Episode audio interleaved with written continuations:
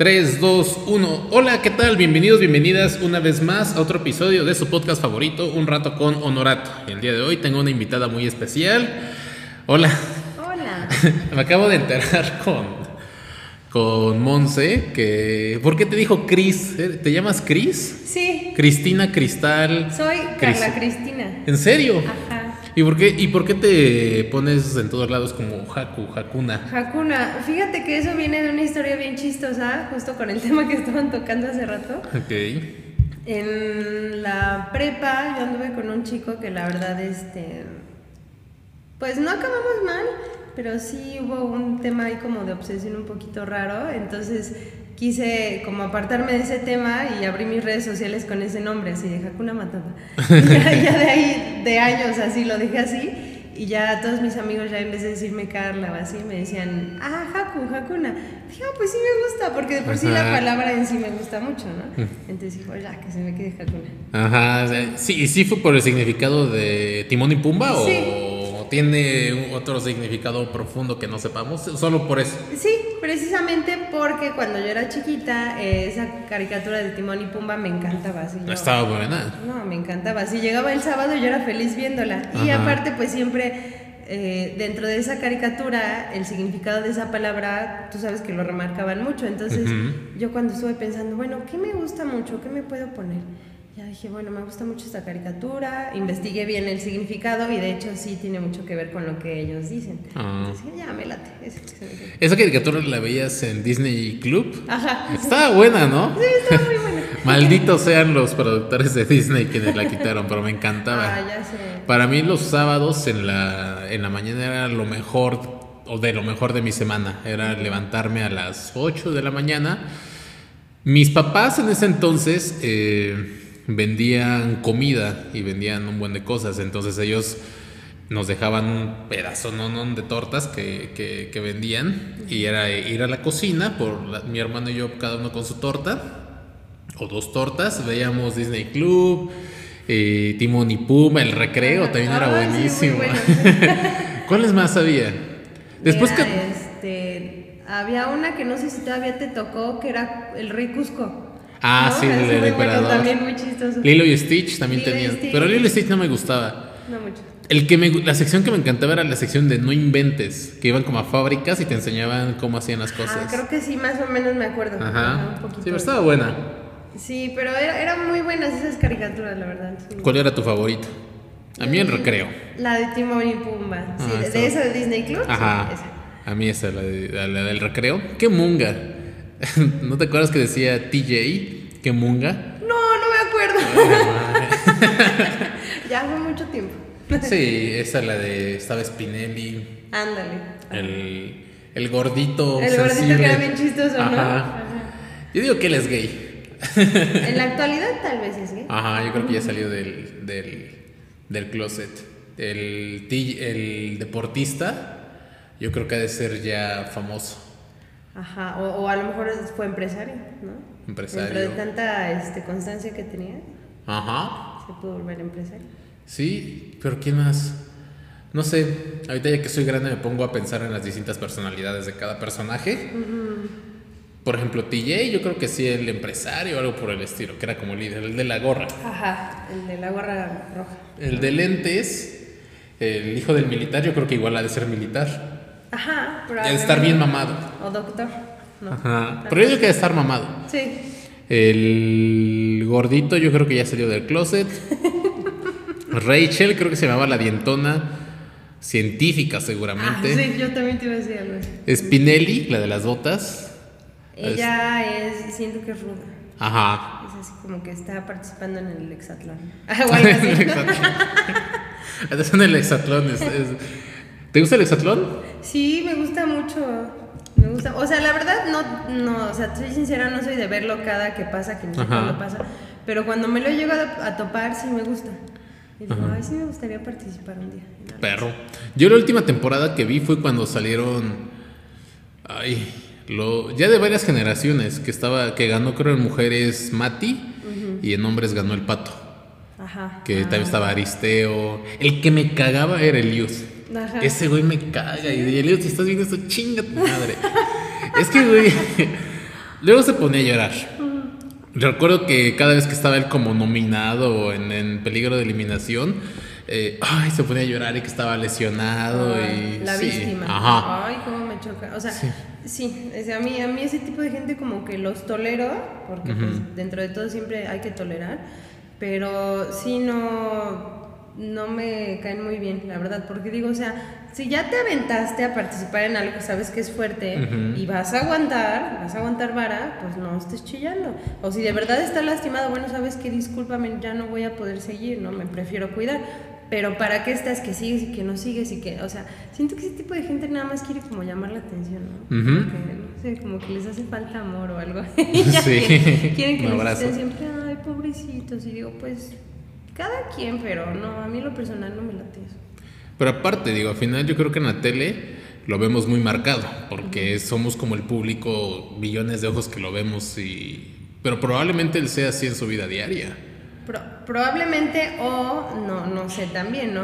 Al igual y dentro de la misma televisora, pues te dan algún tipo de papel, ¿no? O sea, ok, tú desarrollate como deportista, pero, o sea, pues tú sabes que el drama vende. Entonces, Ajá. te vamos a dar este papel para que siempre estés de cierta forma. No lo sé, estoy especulando, Sí. ¿no? Pero podría ser también. ¿Y crees que sí tengan como cierto papel o no? Sí me gustaría, a mí algún día ir a un, a un reality show para ver si realmente no comen o si no duermen o qué pedo. O qué hacen todo el día, porque al final, no sé, la competencia de durar tres horas, Ándale.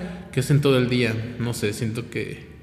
Ajá, porque, bueno, ahora que lo mencionas, yo siento que estar grabando todo, todo el día ha de ser bien agotador. O sea, tan solo cuando vas a hacer un comercial es repetir, repetir, repetir mil veces casi lo que haces. Entonces, pues sí, yo, yo creo que al igual y obviamente ellos pues tienen una gran planeación, ¿no? O sea, te hacen ver lo que ellos están proyectando, pero detrás de cámaras sí sería como interesante. Sí, caray. Sería interesante. Igual, algo que me llama mucho la atención es el morbo. Es, eh, no sé, si se enamoran a alguien, se enamora a alguien de ahí detrás de cámaras, es como, oye, vámonos al arbolito, al, arbol- al arbustito. Yo creo que sí ha de pasar mucho, ¿no? Sí, yo creo- Porque, o sea, imagínate, están, no sé cuánto tiempo te gusta, son como dos meses más o menos. No más. sí ¿Tres? Eh, a ver, ¿cuántos inician? ¿Son como 18 en total? ¿Como Ah, 10? más o menos. Ok, sacan a uno por semana. En teoría son 20 semanas para que salgan todos. Ok. Pero no es que luego van metiendo un buen de vatos y sabes, el Rosique, esta vez iba este, guerreros, ahora viene un competidor y se van uniendo un chingo y un chingo y un chingo. Tan solo hice la cuenta y te digo, el último que vi fueron jodidos seis meses. Jodido. Y, o sea, y literal esos seis meses eran algunos de los participantes que iniciaron o ya eran los nuevos. Los que De todo, al final? Porque ahí sacan como a los peores o a los más chafas por la eliminación. Entonces, eh, el hecho de que yo te meta a ti en la semana 5 no quiere decir que seas bueno chafa, sino si te toca salir después, pues sales. Pero sí hubo unos que sí duraron todo el tiempo, por ejemplo, Pato, Eliud, Aristeo. Mati. Eliud. Ah, sí, el pinche Eliud. y su novia estaba bien bonita, apenas me acabo de acordar de ella. Pero siento que es como una relación tóxica. Sí. Yo me imagino que ese güey debe ser como chantajista y ese chillón y ella lo ha de consentir y lo que él diga se hace. Pues O sea, él se ve dominante Ajá. en todos los aspectos. Me imagino que en su relación es igual. Chistoso, ¿no? Porque dominante, pero vístimo. Ajá. O sea, así, Es como que-. ¿no? Exacto, eso es a lo que voy. Todos tenemos una forma de manipular, todos. Hay personas que manipulan con su carisma, hay personas que manipulan con su belleza, hay personas que manipulan con el enojo, el coraje, personas que manipulan con la víctima. Yo creo que él manipula, primero con el coraje porque se ve que se enoja un chingo, y segundo también con, ay, no mames, lo siento, lo lamento. Un ejemplo, siento que se enojan como pareja él mienta madres y demás y cuando ya lo que platicábamos hace rato, de ya cuando se ve que la morra se va, se está alejando, es como, no, perdóname, ahora sí voy a cambiar, te lo aseguro, de ahora sí va a ser distinto, y, eh, Y vuelve a una a caer. y ya y vuelven a Vuelve creer. ¿Te ha ocurrido eso? Sí, la verdad sí me ha pasado. eh, no, no en. O sea, Yo como tal de relaciones así formales no he tenido muchas, han sido muy contadas. 48. O sea, sí, 50. Pero las que he tenido sí, sí he tratado como de ser muy cuidadosa, ¿no? O sea, no te digo que soy perfecta, pero sí trato siempre como pues de procurar a mi, a mi pareja. Pero la verdad sí me ha pasado que ya de repente como que pasa un tiempo juntos y este al igual y ya no son los mismos detalles de antes. Punto que no no hablando de algo material no que siempre te lleguen con algo que te tengan que regalar. Sino me refiero a que el simple detalle de oye cómo estás oye te voy a ver oye cositas así que se significan mucho y de repente cuando sí llega a pasar no que ya cuando una pareja no se pasa del año o de los dos años pues ese tipo de detalles como que se empiezan a perder a veces, ¿no? Entonces eh, sí, sí me tocó la verdad pasar por una relación que fue muy duradera y, eso mismo, ¿no? O sea, como que la costumbre de repente hacía que ya no, ya no hubieran este tipo de detalles o este tipo de, cuidado con tu pareja y pues yo sí le decía a él, le decía, oye, pues la verdad me gustaría así, o sea, que tal vez las cosas fueran de otro modo y cosas así. Y pues pasaba que nos distanciábamos y entonces él ya empezaba, oye, o sea, ya empezaba a hacerlo, ya que veía que yo me distanciaba. Sí, entonces digo, pues ahí, ahí, entra mucho cómo te valoras tú como persona y cómo tu pareja te valora, ¿no? O sea, tú, tú, qué tan dispuesto estás a, a, adaptarte al modo de ser de tu pareja sin que eh, tengas que o sea, sin que sea como tal un sacrificio para ti. O sea, que los dos se puedan unir de cierta forma para hacer un equilibrio, ¿no? Porque a lo mejor yo no voy a cambiar totalmente a esa persona, pero bueno, él sabe que ese tipo de conductas tal vez no son sanas para la relación. Bueno, trato de trabajarlas, ¿no? Porque me interesa estar bien contigo. Y yo lo mismo, o sea, si sé que a él no le gusta cierta cosa de mí que, que a la par a mí no me está beneficiando personalmente, bueno, pues voy a empezar a trabajar por eso pero porque yo quiero, no porque me estés obligando, ¿no? O sea, es, algo bien complejo, fíjate. ¿Y por qué has terminado con tus relaciones? ¿Qué ha sido la causante?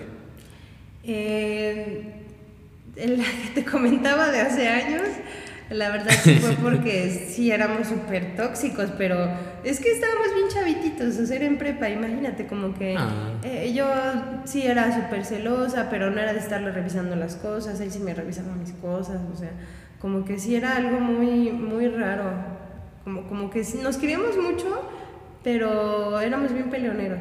Entonces ya hasta que una vez tuvimos como que un conflicto importante que nos involucraba a los dos y, él, y no había apoyo de su parte y dije, ah, bueno, si desde ahorita ya estoy viendo que no me está apoyando, que me espero más adelante, ¿no? Y ya llevábamos como año y medio de andar. Entonces dije, no, pues ya con todo el dolor del corazón, y ya le dije, bye. Luego todavía me volvió a buscar después, Pero este. Otra por super celos. No sé, me han, me han tocado muy celosos.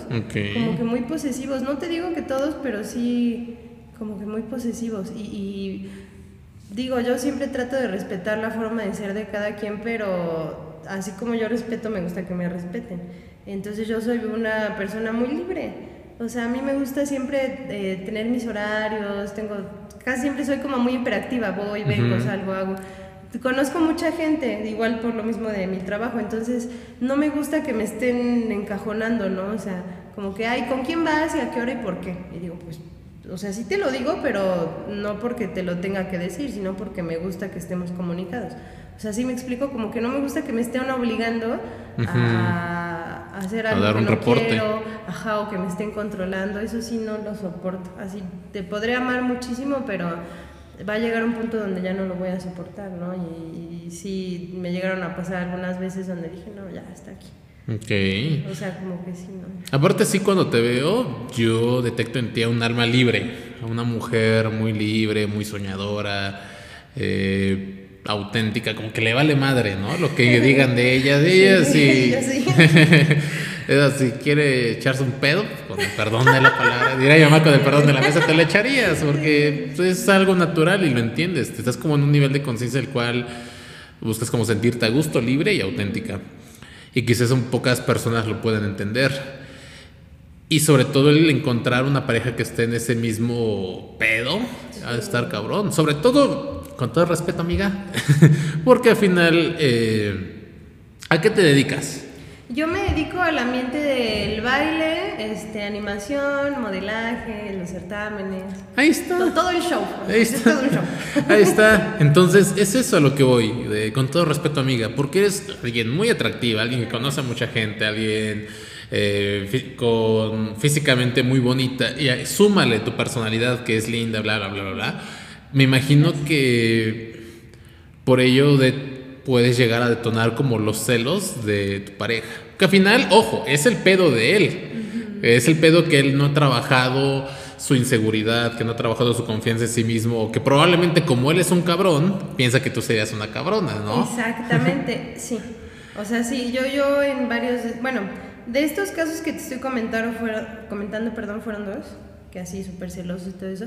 Y es lo que yo detectaba, o sea, en el primero era porque le encantaba controlar, ¿no? Y le encantaba tener las cosas así como súper cuadradas. Y en el otro caso era porque sí había un tema de inseguridad. Como experiencias pasadas le habían dado esa pauta a decir, no, no confíes en las mujeres. Y le había Mm. pasado y le había pasado. Entonces él pensaba que conmigo también le iba a pasar, ¿no? Porque como tú lo comentas, mi trabajo eh, pues implica esto de conocer personas, de ser eh, muy dinámica con la gente, de salir a muchos lugares, incluso fuera de Puebla. Entonces, eh, de repente como que sí le causaba conflicto. Y aparte, ¿sabes qué? O sea, muchas veces, aparte de que sea percepción personal, son factores ya también que tú traes de casa. Sí, O sea, claro. familiares o sociales que te influyen en, en esa onda. O sea, a- en este caso a él lo reforzaban muchísimo, ¿no? Por decir, él tenía esta inseguridad acerca de las mujeres, como que en- de la fidelidad, ¿no? Y cualquier cosita, cual, te lo juro, cualquier cosita ya sospechaba.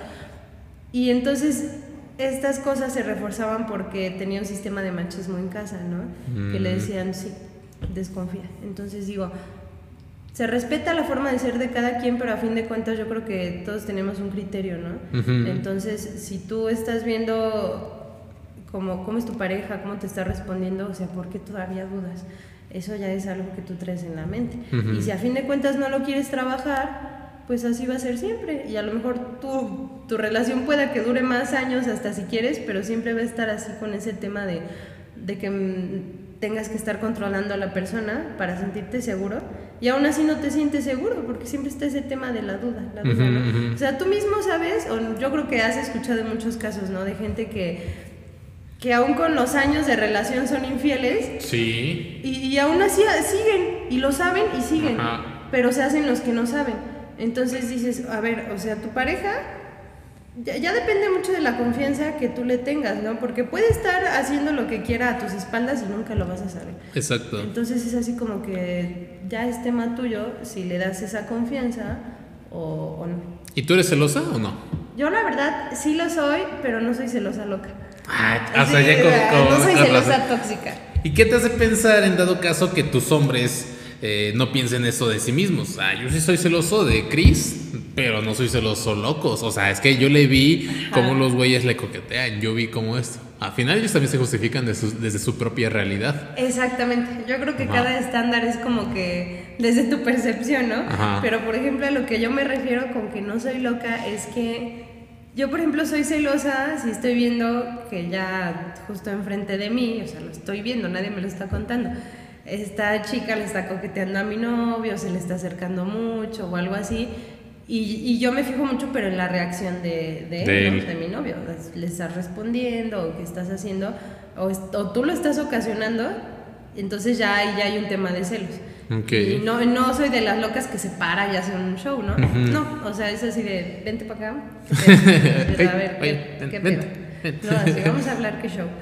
Pero este, yo, yo digo que celosas locas son las que sí se ponen a revisar el Ajá. celular y, oye, me borras a esta vieja. y Bloquéala. me encanta y me Ay, cómo me cagan esas viejas. Te lo juro que yo he conocido Perdón. a muchísimos, o sea, se respeta, ¿no? Cada quien, pero he, he tenido muchos amigos.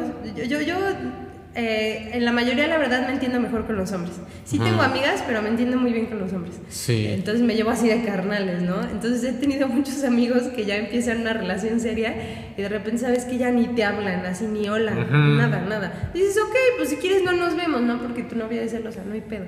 Entonces, ni te hablan así ya para nada y dices, güey, o sea, está bien que estés con alguien porque le das exclusividad, le das tiempo y atención, pero que ya de eso a que ya toda tu vida sea ese alguien, que ya tu individualidad la hagas a un lado, a mí no se me hace algo sano. Entonces yo, por ejemplo, no soy así. Yo sé que, que por ejemplo, bueno, hoy, hoy, en día salgo con un chico y pues él tiene sus amigas, tiene este conocidos, amistades y todo eso.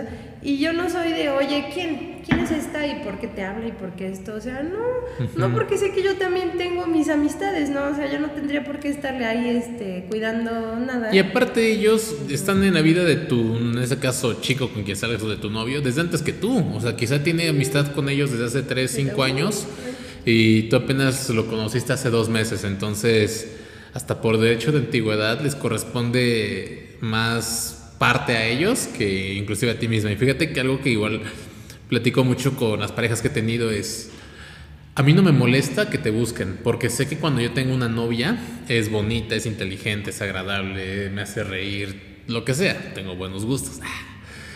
Entonces estoy consciente que si a mí me gustó, le va a gustar otro hombre, es lógico, o sea, no mames estoy consciente que va a haber hombres que te quieran tirar el pedo y que el perro, y, aunque tengas novio, les va a valer madre. Ellos. Ah, no soy celoso. Tengo novio, no, soy celoso, amiga. Entonces, yo estoy consciente que no lo voy a evitar. Pero al final, algo que les digo es: no me molesta que te busquen, me molesta que te encuentren. Como dices, ya cuando tú, sabiendo que te está tirando la onda y accedes y, sales con él, es como, oye, pues ya ahí no tiene que ver él, ya es contigo. Pero, no sé, llámame loco si quieres, pero inclusive siento que la fidelidad está sobrevalorada. Siento que a veces le damos demasiado foco en las relaciones sentimentales a la fidelidad. Creo que podríamos darle foco a otras cosas con el mismo valor o el mismo estándar con el o mayor estándar con el que con el que medimos la infidelidad. Un ejemplo, he conocido parejas que literal se dan sus putazos y no, y no termina la relación. Porque, ay, no, no, es que este, lo vamos a echar ganas, pero le ven mensajes y los terminan y es como, güey, no mames, o sea, encontrarle mensajes es más grave que, que te den tus putazos o que, no sé, es algo que la, una conclusión a la que he llegado últimamente que creo que la fidelidad está muy sobrevalorada y que le damos demasiado foco a ello. Mm, mira, yo creo que a fin de cuentas se tratan de acuerdos, ¿no? O sea, de, qué acuerdos estableces con tu pareja para que a fin de cuentas eh, sea una relación sana. Y ojo ahí, porque así como ya lo hablamos tú y yo, gracias, todos tienen percepciones bien diferentes, ¿no? Entonces, a lo mejor vas a encontrar una pareja que crea que está en equilibrio, controlándose siempre, y ellos están a gusto así, se respeta, ¿no? Pero la verdad es que me refiero a que se trata de acuerdos porque, por ejemplo, como tú lo comentas, eh, si dentro de mi pareja yo estoy estableciendo que es importante la fidelidad, el apoyo, este, no sé, el cuidado mutuo y este tipo de, aspectos, lo establecimos juntos. Entonces cada quien ya es consciente de que esos aspectos son importantes en la relación y que los vamos a cuidar. Y por ejemplo, yo he conocido muchas parejas que son abiertas. Realmente, o sea, son estables, pero son abiertos. O sea, ellos van y conocen gente y pueden salir y no hay pedo. O sea, los dos están enterados de que lo hacen y son súper fuertes y sólidos. Y en cambio están las parejas que llevan hasta si quieres años de, estar juntos y se ponen el cuerno a diestra y siniestra y se hacen güeyes de que no, no lo saben pero cuando se enteran es un pedote, o sea, es así como que es una incongruencia, ¿no?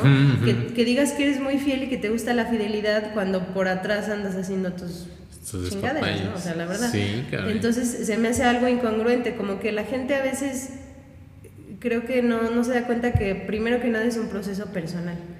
Que tú sepas como persona qué quieres, hacia dónde vas y entonces, si te encuentras a alguien en el camino que quiere lo mismo que tú, va, entonces nos encontramos y lo, em, lo, empatamos, ¿no?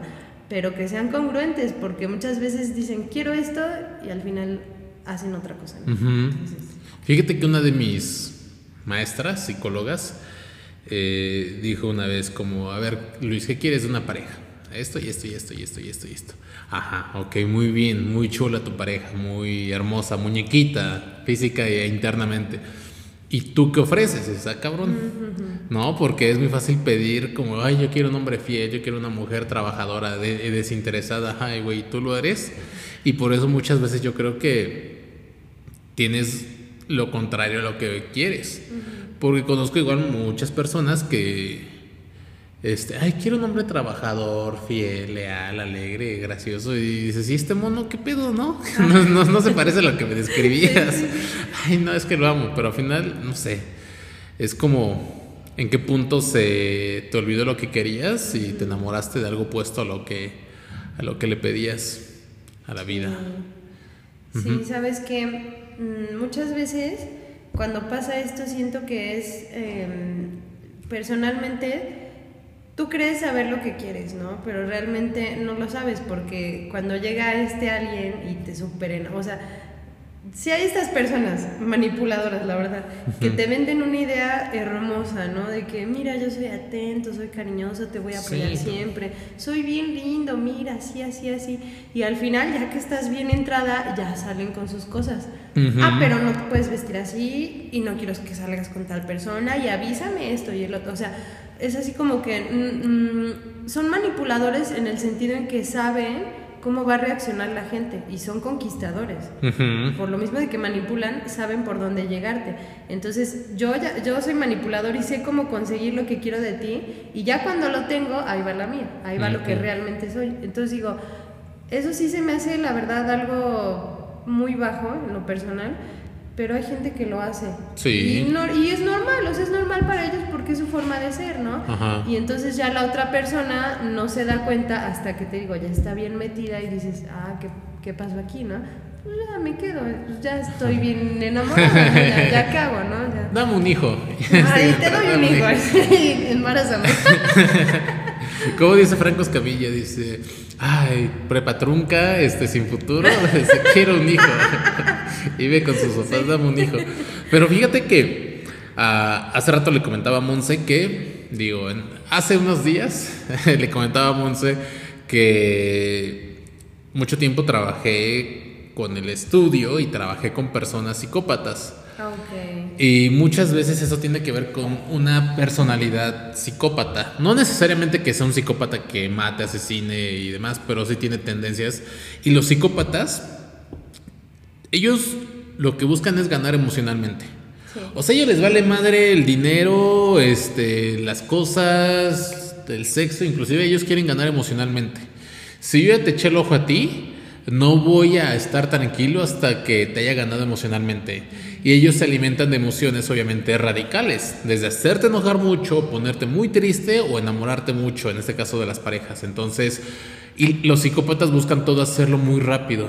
Te conozco, este, hoy, mañana te voy a decir, sabes que me enamoré de ti, da una oportunidad, por favor.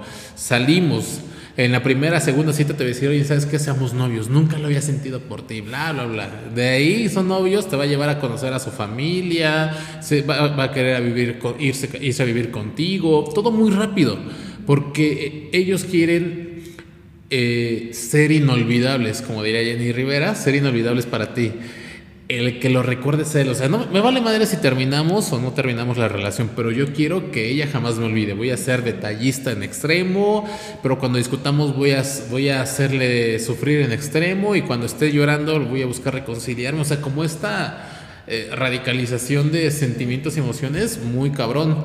Y cuando tú quieres terminar con ellos, en este caso una relación, va a estar en chino, porque no te van a soltar. Porque para ellos sería como, no, no voy a perder, no voy a perder, yo le gano, yo le gano, yo le gano. Y pues hay muchos psicópatas por ahí soltados. Fíjate que el, el, tema que acabas de tocar, que es muy interesante, en lo personal me gusta mucho, que es el de la psicopatía, sí es cierto en general en, la sociedad hay gran porcentaje de psicópatas activos y ni siquiera lo sabemos. Y es como dices, o sea, no el que seas un psicópata quiere decir o que asesines es un extremo. o que estés en la cárcel. Ese es el extremo malo, digamos, ¿no? Sí hay muchos psicópatas que terminan así siendo, por ejemplo, asesinos en serie, precisamente porque tienen esta facilidad de manipular pero pues ya ahí entran todos sus factores, ¿no? De per, como persona, tanto externos como internos, ¿no? Que tanto, a lo mejor tuviste una familia disfuncional, a lo mejor viviste X cosas, ¿no? Pero sí es cierto, en, en la sociedad hay muchos psicópatas activos. ¿Y qué quiere decir esto? Que también ellos, aparte de tener manipulación, pues tienen la facilidad de encanto, ¿no? Ujú. O sea, e- ellos eh, tienen, si mal no recuerdo, su lóbulo prefrontal un poquito desconectado, lo cual Ajá. hace que ellos no sientan empatía. Entonces es como tú dices, siempre va a ser, van a buscar un ganar emocionalmente, ¿no? Como yo, yo a lo mejor te estoy manipulando para ganar lo que yo, para obtener lo que yo quiero de ti. Y jamás voy a ponerme en tus zapatos porque en mi cerebro está desconectado. ese enchufe, ¿no? Entonces, y aparte soy encantador. Es muchísimo más fácil que yo te pueda ganar porque ya sé lo que estoy haciendo y soy consciente de lo que estoy haciendo, pero tú no lo eres. Y aparte, yo soy consciente que soy encantador, porque por lo mismo que no soy Ah. empático, es, es más fácil calcular. Un ejemplo, quizá un encantador normal diría, ay, no, no le voy a decir esto porque quizá le enamoro y no quiero lastimarla. Pero eso les vale madre, es como le voy a decir esto, después de esto, si me dice que sí, sigue esto, y si me dice que no, sigue esto. Exactamente, exacto, o sea, son súper calculadores Ajá. y tienen el ego, uf, o sea, son súper ególatras. Sí. Entonces es lo que tú comentabas, ya que un psicópata te tiene bien sujeto o bien sujeta, ya no te va a dejar ir tan fácil.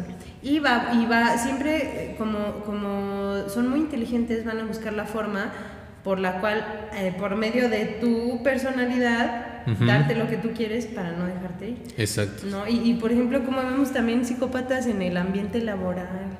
En el ambiente laboral hay muchos jefes psicópatas. Ujú. O sea, el que seas un jefe no quiere decir que seas un líder. Y hay muchísimos jefes que le hacen la vida imposible hacia su personal y son psicópatas. Ujú. y, y la gente pues no lo sabe, ¿no? Ni nunca lo va a saber porque no tienen a lo mejor un estudio ahí que, que Sí. detecte, ¿no? Su, su nivel de psicopatía, pero de que los hay, los hay. Psicópatas activos en la, en la sociedad y no dudo que muchos de esos psicópatas, tanto hombres como mujeres, estén en relaciones, ¿no? Sí, en relaciones, en puestos directivos, en puestos políticos.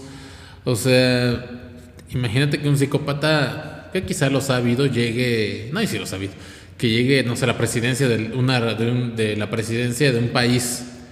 O sea, imagínate tú el pinche desmadre que va a hacer por su ego. Y es que sí, o sea, realmente sí, sí te creo que haya habido algún psicópata, o sea, para llega- llegar a, a ahondar más en este tema, pues tendríamos que estudiar sus perfiles y hacer varios estudios, sí. ¿no? Pero seguramente alguno de ellos sí ha sido psicópata porque, como lo mencionábamos, pues son gente súper inteligente, son muy inteligentes.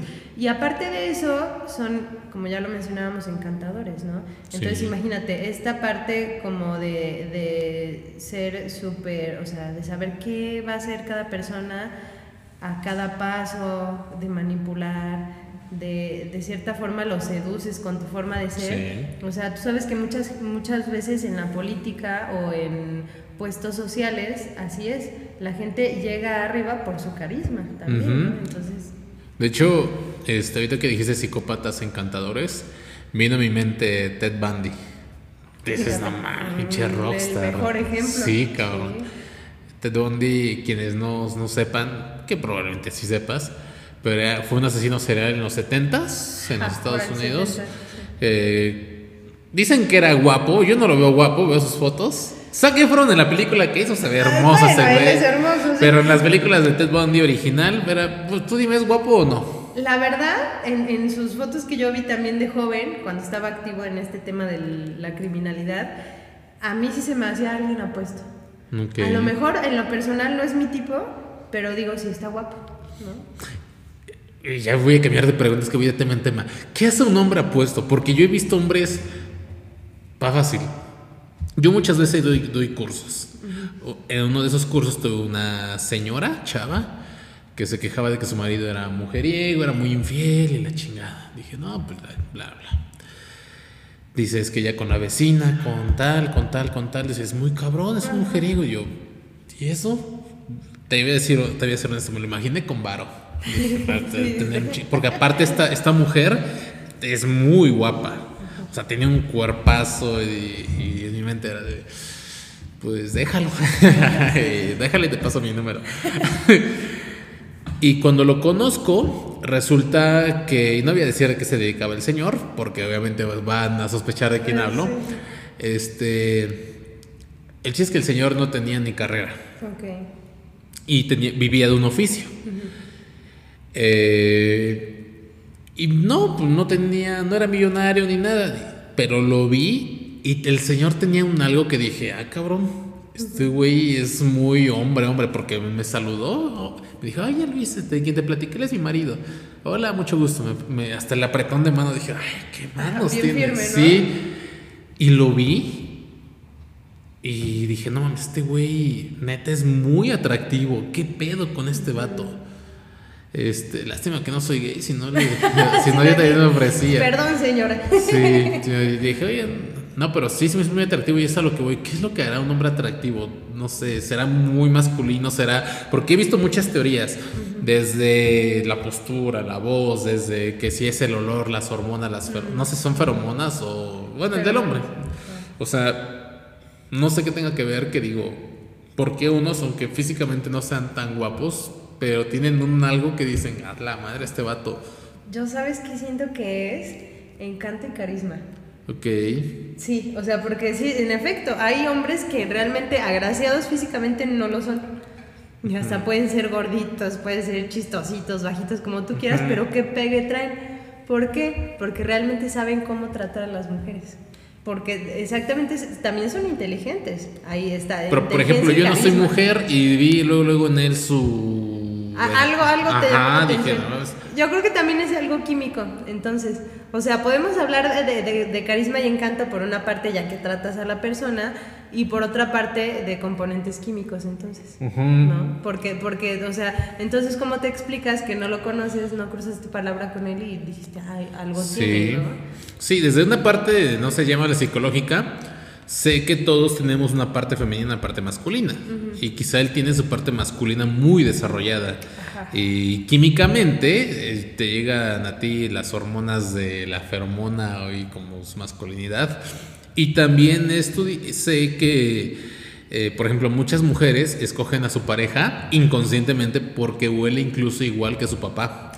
Ajá. O sea, el olor también entra el amor por ahí y que biológicamente tienen genes distintos y como buscas por instinto de supervivencia el que tus genes vayan variando, pues buscas a alguien eh, con sangre distinta, aroma similar, este y el encanto, o sea, son un conjunto de cosas que tú, este tontamente crees que es tu corazón, pero no, todo tiene que ver con química. es, el cerebro, es tu cerebro hablando. Sí, sí Son tus patrones hablando. Ahí está tu cupido. Sí, sí, no, es que es, es bien cierto, ¿no? Como una persona, eh, es lo que hablamos hace rato, ¿no?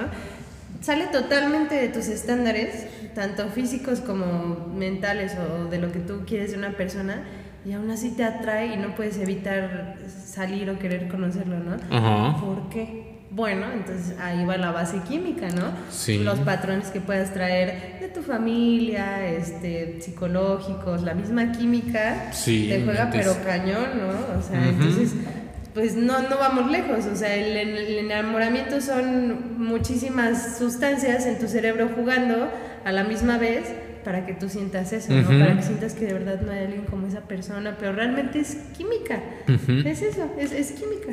De hecho, algo con lo que ejemplifico mucho el enamoramiento es que es la forma más simple en la que lo puedo explicar. El enamoramiento dura aproximadamente dos años. Por eso, de como hace rato que decías que después del año, de los dos años de la, de la relación, se va perdiendo esa magia, ya no es tan atento, es pues un ciclo natural de la vida. Claro. Cuando tú el cerebro tiene la misión de mantenerte con vida y de mantenerte a salvo. O sea, el cerebro es lo, a lo que vino. Y al cerebro le vale madre si tiene que mentirte con tal de mantenerte segura. Cuando te vas enamorando, el cerebro se siente vulnerable y en peligro. Es como, no mames, se está enamorando, está bajando las defensas. Dice, puta madre, ¿qué hacemos? ¿Qué hacemos? Y cuando el cerebro ve que es inminente que tú te enamores, como mecanismo de defensa es bueno. Si Hakuna este, se va a enamorar de este cabrón, pues hay que crear la ilusión de que es el cabrón ideal para entregarle el corazón. Porque no hay que entregarle el corazón a alguien que se lo vaya a romper, mejor a alguien que sea perfecto. Entonces el cerebro dice, pues este güey no, no huele tan mal, no es tan gordito, ni ronca tanto, ¿no?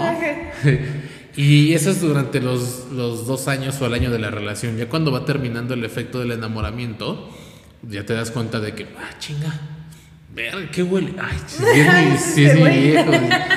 Y, y no, pues está pesadito. No, pues sí, ronca bien culero. Ya me di cuenta de eso. Y lo- la gente, la que cree en los cuentos de hadas, dice que la magia se va acabando, pero en realidad es que el enamoramiento se va acabando. Y lo que digo es, irónicamente, el amor nace cuando el enamoramiento muere. Exactamente, sí, lo que mencionaste ahorita es algo muy importante porque precisamente todo este, vamos a llamarle caldo de sustancias de, de- que se producen en tu cerebro, ¿no? Que son muchísimas y al mismo tiempo cuando tú te estás enamorando de alguien y pasa este periodo, ¿no? Precisamente donde ya se va agotando todo, todo este recurso, donde exactamente redefines, ¿no? Si de verdad si vas a querer hacer algo eh, duradero, algo formar algo real con esa persona, o dices, ¿sabes qué? No. O sea, muchas, muchas relaciones por eso acaban al año, entre el año y los dos años, ¿no? O se hacen más fuertes, porque precisamente, ok, ya pasó todo este encanto, ya estoy viendo realmente quién eres, ya te conozco más, ok, ya, ya sabemos bien, bueno, al igual y no bien, porque cuando terminas de conocer a alguien. Ujú. pero bueno, ya te conozco más, entonces sí me la voy a jugar. O, qué va a pasar, ¿no? O sea, ya entonces ahí empezamos otra vez con el tema de los acuerdos, ¿no? Ok, ya te conozco, ya sé que tal vez este, no eres tan atento, no eres tan tal cosa que yo espero, pero bueno, me puedes aportar tal cosa, yo te puedo aportar tal cosa, podemos crecer juntos, siempre voy a estar aquí para ti, o sea, ya empiezas a ver cómo es eh, la realidad tal como es, ¿no? Y Sí. entonces ya to- empiezas a tomar una decisión un poco más consciente acerca de seguir con esa persona. Sí, ¿no? si aceptas a la persona con sus pedos, con sus olores, con sus Ronquidos. ronquidos y con todo lo maravilloso que, de por- que es, con su inteligencia, su belleza, y si aceptas a la persona completa, entonces sí es amor, sí es amor. Sí. Pero igual algo que le digo a muchas amigas es, porque así como tú tienes amigos hombres, yo tengo amigas mujeres. Sí, eh, eh, jamás tomes decisiones enamorada. Sí, dame un hijo. No, bueno, decisiones grandes. Sí, soy tu aval del banco. este, sí, soy este, eh, no sé, una casa a mi nombre. No, jamás, Ah, sí, no, jamás. sí. Este, y por cierto, los que me están marcando de Vancomer, no soy Eloy. Por dos, porque a mí también Sí. me andan. Ah, Y vamos a hablar de eso para concluir el, el podcast. Hace rato estábamos hablando de que nos han estado marcando de pinches banco y, y comenzó mi historia de, de creo que ya ni te la terminé de contar de señor González yo sí hola Eloy González cómo está hablamos del banco para su deuda y yo ah chinga y dice debe de nueve mil y tantos pesos ¿cuándo viene a liquidar? Digo, oye, no soy Eloy, yo no soy esa persona, no la conozco. No, pero se acaba de decir que sí es usted. Es que no, es que dijeron el apellido, me confundí, no, no soy. A ver, tenga la cara, así como vino a pedir el dinero y bla, bla, bla. Dice, aparte somos del corporativo Sendere, que pinche corporativo, ni sé que dónde Ni existe. Ajá, ni existe. Y yo, ¿qué pedo? No, pues no. Pasó, hicieron llamadas, hicieron llamadas, hicieron llamadas, hicieron llamadas. Lo que hice a partir de ese momento fue divertirme. Les contestaba, platicaba con ellos, hola, ¿qué? ¿Cómo que haces? ¿Qué te di-?" Bla, bla, bla. Luego les dije, sí, yo soy Eloy, platicábamos. Luego les dije, desde la parte jurídica, ¿sabes que no puedes hacerme nada? En dado caso, aunque yo esté en buró de crédito por 9 mil pesos, güey, no mames, Sí, no te hacen nada, no te hacen, ni puedes ir a la cárcel. Ni cosquillas, güey. Sí, o sea, en cinco o seis, es más, en tres años pudo desaparecer el buró así solito. Dije, güey, o sea, digan eso a quien se los crea. No, no, no, nosotros tenemos derecho y podemos tener el buró. No es cierto, tú no tienes la facultad. Y ya estaba platicando. La voy a aplicar hoy. Luego les contestaba, yo le contestaba en inglés y obviamente no me entendían. Este, y así, y cuando me marcan ya me, me los cotorreo porque ya, ya me doy por vencido. Luego me marcaban de, te lo juro sin exagerar, como 20 números distintos. Te, lo, te lo digo, o sea, si alguien de los que nos está viendo sabe por qué pasa esto, porque a mí, por ejemplo, le, le comentaba a Luis que me pasa, igual me ha pasado en WhatsApp, en mensajes o en llamada, de tres nombres diferentes, que debe usted, igual, creo que uno era Eloy, de hecho, también Eloy tal, señor Eloy tal, este, su deuda, ta, ta, ta, ta, debe tanto, Ese era uno. Otro, igual por WhatsApp. Este, le, le notificamos que tal persona la dejó como referencia principal y esta persona hizo fraude, entonces usted es su principal cómplice. Y yo, ni, la, con- ni conozco a esa persona. Ni te O topo. sea, ni te topo, güey. Ya voy y los bloqueo, ¿no? Pero ya van tres veces diferentes, de nombres diferentes, que me dicen más o menos lo mismo. Entonces, no sé si puede hacer aquí un robo de datos o algo así, donde ya nos están marcando y, y ni siquiera tienes conexión con esa persona. O sea, no, no entiendo por qué. En conclusión, no paguen. o sea, Paguen, simple. paguen. Bueno, si tú pedís un préstamo, no seas cabrón, cabrón, ahí paga. Y si no tienes ningún préstamo y te están avanzando, ni tengas miedo, no, no, no, No, nada. pasa nada. Y, mucho, y no va a pasar nada, mucho menos porque ni siquiera es esa persona, ¿no? O sea, Ajá. ¿en ¿Qué momento? Jamás. Exacto. No te pueden hacer. Sí, así que estamos curados de espantos. pinche raza. de- ¿Pasará esto en otros países? No, no creo. ¿No? Es ¿Quién solo sabe? en México. Solo en México. México bello. México lindo, querido.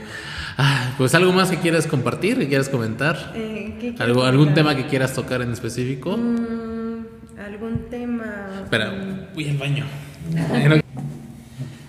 Ay, ya, ya regresé de mi parada. Este, a ver, um, hay que hablar de un tema, no sé si polémico o random. Estaba en el baño y miraba al espejo. De hecho, muchas de mis mejores inspiraciones han sido en el baño. Sí, te creo. sí. Han sido en el, en el baño, ya sea haciendo del baño o en la ducha, en un autobús o durmiendo. Y tal cual me, me he puesto de pie y, este, a medianoche y me pongo a escribir una idea. A- ahorita anda muy sonado lo de el Omicron. Este, ¿tú qué opinas de todo esto de, del cobicho? Uy, no, pues ya vamos a entrar. Ajá, sí, es un tema eso muy pensé. controversial. Ajá. Mm, ¿Qué opino? Mira, la verdad opino que, eh, pues desgraciadamente ha sido un virus que nos ha quitado mucho, ¿no? O sea, es la realidad. Mucha gente ha fallecido, mucha gente eh, ha, ha padecido mucho de salud a causa de ese virus y yo la verdad no te puedo decir lo aseguro porque no soy científica, pero a mí me late que sí, pues todo estuvo armado, ¿no? Desde un principio y se me hace algo muy bajo que hagan eso a la sociedad, o sea, que de verdad no sé, o sea, dime que yo creo en teorías conspiranoicas o lo que sea, pero yo creo que va por ahí, ¿no? O sea, el, el redefinir todo un sistema económico y hasta social, porque fue lo que pasó, ¿no? O sea, por ejemplo, ahorita eh, de- yo creo que la industria farmacéutica es ya una de las dominantes en el mundo, ¿no? Ya tiene más dominio del que aún tenía. Y yo en lo personal soy una persona que gusta mucho de sanarse naturalmente, mucho. O sea, si tengo, no sé, alguna gripa, mm, alguna lesión, porque yo hago de- deporte, hace rato lo platicábamos, ¿no? Sábila. Sí, la sabilita calientita y me la unto. De verdad, se, se lo recomiendo mucho. La sábila es muy buena. Entonces yo siempre recurro mucho a lo natural porque a mi parecer eh, yo valoro y agradezco mucho el, el mundo en el que vivimos y está dotado de, de magia, de sanación, de, de pureza, ¿no? Entonces yo siempre que recurro a la naturaleza me sano. Cuando de verdad ya hay un padecimiento que no puedo sanar así por medio de la naturaleza, va, es cuando yo ya recurro a la farmacéutica, porque sí, o sea, también es una buena herramienta, ¿no? No, no, lo, no lo niego, pero en, en mi creencia personal, siempre algún síntoma que tú tengas, una enfermedad, que también existe la genética, ¿no? También lo puedes her- heredar, pero generalmente tiene que ver con algo emocional. Entonces tu cuerpo te está arrojando tal síntoma porque emocionalmente no estás tratando, no sé, a lo mejor el tema del perdón, ¿no? A lo mejor eres muy rencoroso, tienes ahí cositas guardadas, bueno, pues me enfermo de tal cosa para que, para que veas que aquí estoy, que, que, que por dentro te estás haciendo daño y lo externo para que lo trates, ¿no? Pero muchas veces no entendemos esa conexión mente y cuerpo y decimos, ¿qué es lo más fácil? Pues me voy por una proxeno, me voy por un ketorolaco porque me duele mucho. Bueno, pero pregúntate por qué te está doliendo, ¿no? O sea, la farmacéutica es buenísima porque sí, claro, sí cura enfermedades, pero en muchas ocasiones mitiga síntomas y los mismos síntomas te están mostrando algo dentro de ti, ¿no? ¿Qué es lo que no estás queriendo ver? Entonces, en lo personal, para mí así es, ¿no? O sea, como que siempre lo natural y ya si no, pues me apoyo un poquito en la farmacia. Sí, coincido mucho contigo. Eh, la última vez que yo tomé medicamento fue por una cirugía de muela. Y es eso porque me inyectaron la anestesia. Si no, si hubiera aguantado, te lo juro, me la he hecho sin anestesia, pero no aguanté. Porque también yo concuerdo en que eh, y de hecho sí, la farmacéutica es la, industria que más está creciendo en el ah, mundo. Es la que más está creciendo. Y me, me, voy a evitar de polémicas de que si fue inventado, si no fue inventado, pero yo me voy por mi lógica, mi lógica mía de mí, ¿no? este, güey, si, si muere más gente por estar obeso, ¿Por qué chingados la OMS o las instituciones no le dan foco a la obesidad en lugar del virus? O hay tantos otros virus como por qué darle tanto foco nada más a este. Y también durante el 2020 yo escuché un chingo de teorías este, conspirativas. Desde que eh, si fue inventado en laboratorio, desde que eh, igual lo de la economía, desde orden mundial, lo que sea. Pero conforme pasa el tiempo, veo que esas teorías conspiranoicas, conspirativas que iniciaron en el 2020 se va acercando más, la realidad que estamos viviendo, conforme pasan los días, se va acercando más a esas a esas teorías. En esas teorías nos decían, no, esto va, este plan es de tres años, dos años, y la gente en el 2020 decía, ay, no mames, ni modos que estemos así dos años. No, están locos, ¿no? Es que, es que esto es para un cambio económico, ya hay mayor control. Ay, no es cierto, están, están mamando. Y era, en este año escucho mucho de criptomoneda, de la, desde el 2020, 2021 incrementó un montón la gente que paga ahora con tarjeta de crédito. El efectivo ya casi no se usa, pero también tiene que ver con un control de finanzas y, y nuevo, nuevas eh, orden en el SAT, inclusive ahorita que ya con que tengas 18 años ya debes de sacar tu RFC, al menos aquí en México. Eh, igual había anuncios como de... Eh, la 5G, las vacunas, bla, bla, bla, y todo eso. Lo tecnológico cuánto boom está teniendo, ¿no? O sea, la 5G, o sea, todo ese tipo de vibraciones, porque todos emitimos vibraciones, ¿no? inclusive nuestro teléfono. Entonces, ahorita que ya estamos pasando a la 5G, es así como que pregúntate, qué es, o sea, justo ahorita que está pasando todo este redefinimiento, ¿no? De orden, de orden mundial, de economía y así, pasamos a la 5G. Yo no te puedo dar una respuesta del por qué, porque no, no, no tengo mis bases científicas, no tengo a lo mejor mis, mis autores ya que hayan investigado, pero sí siento que es un tema de pensarse, de, investigar, de leer. También es muchísimo de, bueno, yo soy muy así, ¿no? De conectar con tu intuición, o sea, tu voz interior, ¿qué te dice? ¿Cómo te sientes? O sea, ¿cómo te estás sintiendo al, tomar tan, tal decisión o al pensar en tal cosa? ¿Sientes sensación de bienestar o de malestar? Qué está pasando ahí, ¿no? Por, porque pues todos nosotros, así lo vivo yo y así lo siento, estamos conectados tanto con la Tierra, porque es tu madre, tu madre Tierra, como con el universo. Entonces, si tú te das la oportunidad de conectarte realmente, puedes sentir muchas cosas, o sea, tu yo interior te puede dar muchas respuestas. Entonces, cuando tú te haces esa oportunidad de conectarte, pasa algo muy padre. Entonces, ahí puedes encontrar muchas respuestas. Por eso es que muchos sabios que, han meditado a lo largo de la historia, eso dicen, ¿no? No estés buscando tantas respuestas afuera, búscalas adentro. Adentro porque pues estás conectado con el todo y eres una parte del todo. Entonces por ahí puedes empezar, ¿no? Sí, este... Yo esto solamente tengo más preguntas y preguntas y preguntas. Es como igual, cuando veo a la gente vacunándose que hacen filas, es como, ¿por qué a un virus. ah, de hecho, pues fíjate, eso surgió también porque una, tengo una amiga en Francia, es francesa. Saludos, se lo di. Eh, y en Francia se están manifestando un chingo la gente porque allá ya te obligan a vacuna para un café, para una biblioteca, para todo. O sea, si no te vacunas, tienes prohibidos tus derechos. O sea, ni siquiera privilegios, sino tus derechos los tienes prohibidos por no vacunarte. Y a mí vino esa pregunta.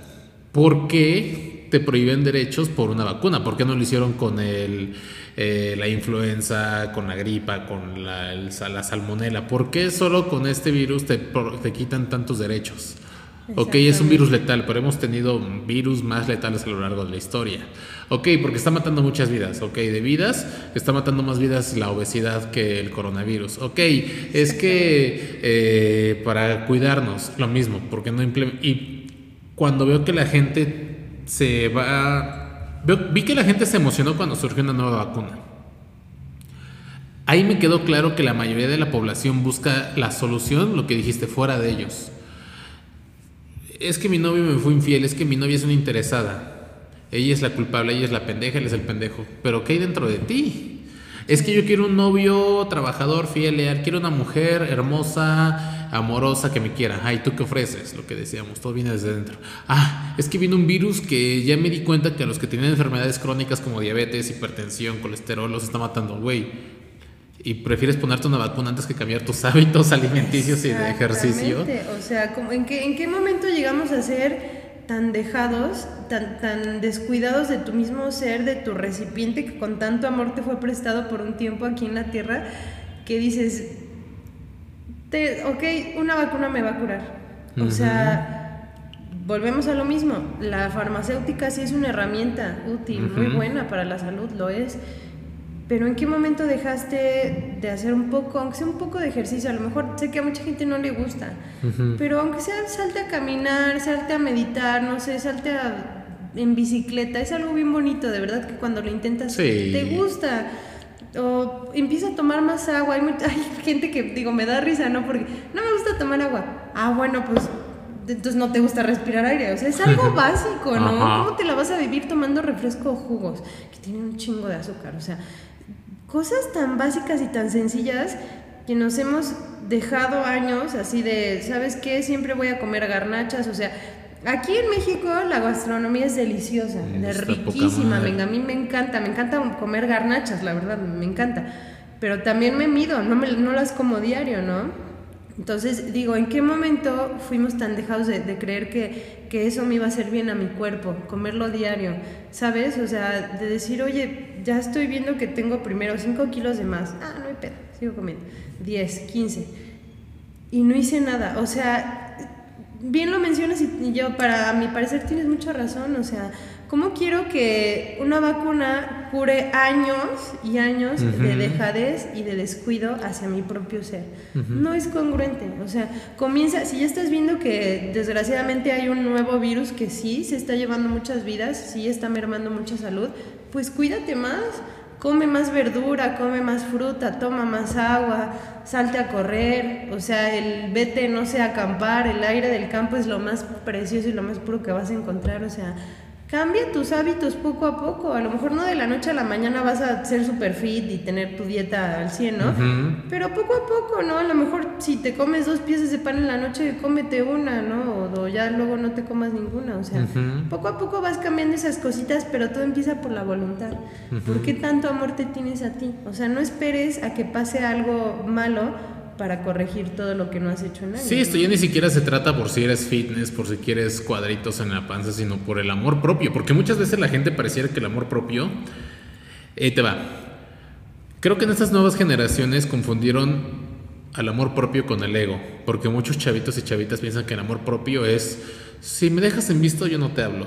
Si no te interesa, la chingada. Ay, mis niños. Si el amor propio es mostrar mi culo en Instagram porque me, gustó mi cabello. El amor propio es cómo me cuido, cómo cuido este templo, cómo, cómo me honro, cómo honro mi cuerpo, mis pensamientos, mis emociones. Es amor propio, cabrón. El elegir comer una espinaca antes que un pan es más amor propio que subir tu foto en tanga porque te gustó tu cabello, no me chingues. hay, más amor propio. O, ser sincero, ¿no? La neta me gusta cómo se me ve el trasero, me lo trabajé un chingo, se me ve bonito. La voy a subir porque me dio la gana. Sí, está bien. ¿Por qué estar justificando que, que no, que esto...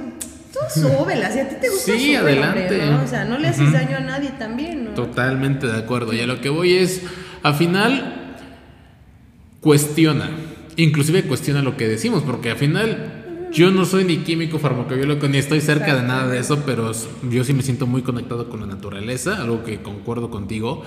Y siempre a mí me ha gustado cuestionarme, inclusive antes en la escuela cuando era pequeño Y muchos años de mi vida la gente me dijo que nada más me gustaba hacerla de pedo. Porque cuestionaba, es que Luis, a ti no te gustan las reglas, es que tú la haces de pedo, es que quieres pelearte. No, cabrón, es que tengo la duda de por qué dices esto y por qué está bien, por qué está mal. Lo mismo con algo tan delicado como la vacuna, que muchas veces la gente le da miedo hablar del tema porque es algo delicado. Güey, me, me vale madre. O sea, son mis dudas de por qué se le da tanto poder a, un- a este virus, de tantos que hay en la vida, ¿por qué solo a este? ¿Por qué si hay más muertes de esto, por qué a este? ¿Por qué la gente prefiere vacunarse antes de cambiar sus hábitos? O sea, para mí son dudas. Y tú, persona que me ves, también quédate un criterio propio antes de poner en los comentarios de, ay, pinches pendejos, censuren. Güey, piensa por tu propia cabecita. Sí. Y si no te funciona, ay, mándanos a chingar a nuestra madre. Mira, yo creo que a fin de cuentas eh, es eso, ¿no? O sea, todos tenemos derecho a tener un criterio propio y a tener una opinión. Entonces, eh, primero que nada, pues yo sí los invito a todos ustedes a investigar, a leer, a empaparse lo más que puedan del tema, porque yo creo que ninguna verdad es absoluta. O sea, si tú crees que una verdad es absoluta, estás entrando en un, para, eh, ¿qué sería? En un tabú. O sea, en un dogma, más bien, en un dogma, dogma. el cual es así y así es y no va a cambiar. No es cierto, no es cierto porque la sociedad tan solo evoluciona y cambia cada minuto. O sea, lo estamos viendo nosotros, ¿no? Que ya somos, no sé, generación que, ¿qué te gusta este. Este, yo soy millennial. algo así, bueno, en no, sé, 93. no- noventas, ¿no? Realmente los tiempos van siendo pasa no sé cada década y cambian totalmente no y la sociedad evoluciona y avanza y la te- tecnología y todo entonces qué te hace creer que una verdad va a ser absoluta Ujú. siempre cuestionate todo o sea bien dirían por ahí que eh, no no recuerdo qué filósofo era que decía entre más sé del mundo entre más leo sé que menos sé Ujú. porque hay tanta información que realmente que te dices, tú, tú te preguntas ¿qué, cuál es la verdad, ¿no? Y yo creo que ahí entra otra vez la intuición para mí, lo personal. Ujú. ¿Ok? Ya leí un buen de información, ya los escuché a ustedes, leí en un periódico, no sé. ¿Qué resuena en mí? ¿Qué resuena en mi ser que me dice por ahí va? Por ahí va la, la verdad. O sea, dense la oportunidad de conectarse con su ser y, y sentir por dónde va tu realidad, ¿no? Pero pues también siempre con, pues con, con el mejor agrado de beneficiarte a ti mismo y a la sociedad, ¿no? O sea, como que no dañes a los demás, simplemente, ok, hazte una opinión padre, una opinión personal, pero pues no te pases a traer a otros, ¿no? Sí. O sea, es lo mismo. Y respeta también, o sea, si el otro no piensa como tú, pues no quiere decir que ya es está loco, ¿no? Simplemente tiene percepción diferente, ha vivido otras cosas diferentes que tú, tiene otro criterio y hay que respetarlo, o sea, no, no lo vas a cambiar simplemente porque quieras, ¿no? O sea, Ujú. no va a pasar. Exacto. Ok. Se tenía que decir y se dijo. ok, pues muchas gracias. Carla. Cristina, que me acabo de enterar de Alias esto. Hakuna. Alias Hakuna. Te seguiré diciendo Hakuna. sí. Este, muchas gracias por este episodio, por tu tiempo. Y pues, nada, ahí ustedes eh, cuestionen, ¿vale? Así que nos vemos a la próxima. Bye. gracias por su invitación. Bye. Ay, güey. Ay, muy buena la plática, oye. Sí, caray.